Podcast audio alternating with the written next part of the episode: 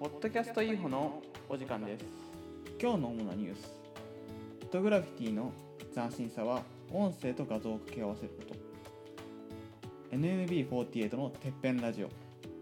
ラジオトーク企画「波を聞いてくれ最優秀賞トーク決定」ということでこの3つ、まあ、他にもあるんですけど今回気になったのはこの3つですね。で今回 NNB48 てっぺんラジオについてねちょっと詳しく喋っていきたいと思います。それ以外についてはポッドキャストインフォのアプリの方をご確認ください。Twitter ポッドキャストインフォ3にテーマお知らせもやっております。ぜひそちらもご確認ください。それでは本編スタートです。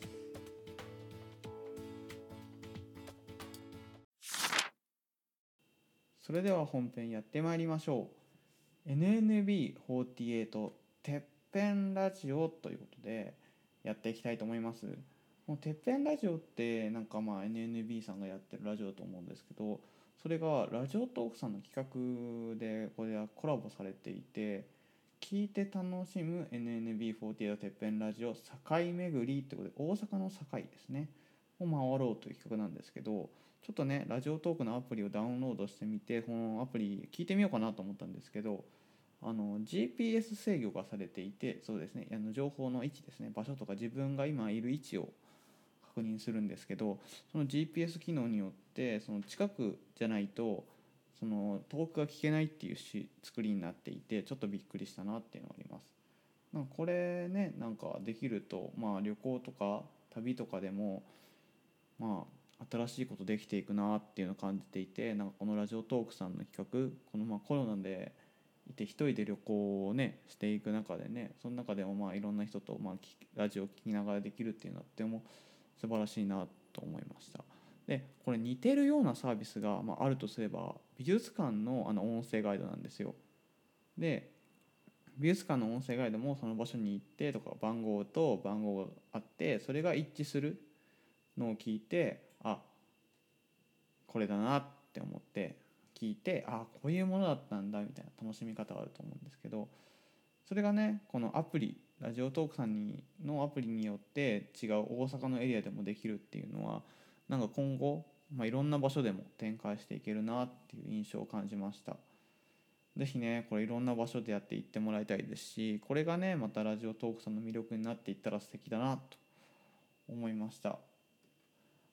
れねすごいんですよ。で6月22日まででございます。それまでにねもし大阪にいる人はトライしてみてください。とてもね面白い企画になっていると感じてます。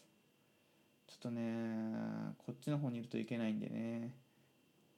是非ねコロナが落ち着いたら違うコロナ落ち着いたタイミングでねあの違うところのねこれ巡りがあったらやっていきたいなと思います。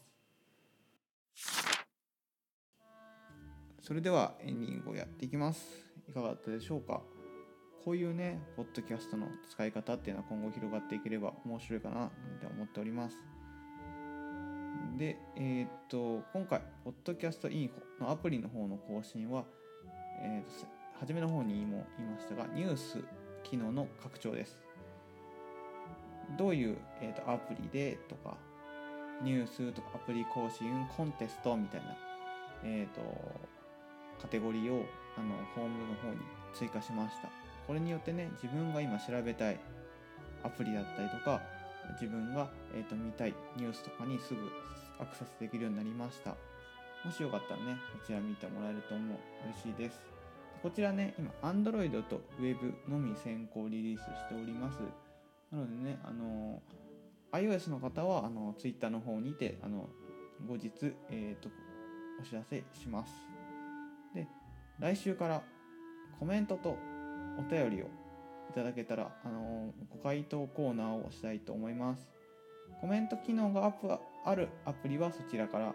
それ以外は、ポッドキャストインフォのアプリからコメントもらえると嬉しいです。毎日、違う、毎週金曜日24時まで、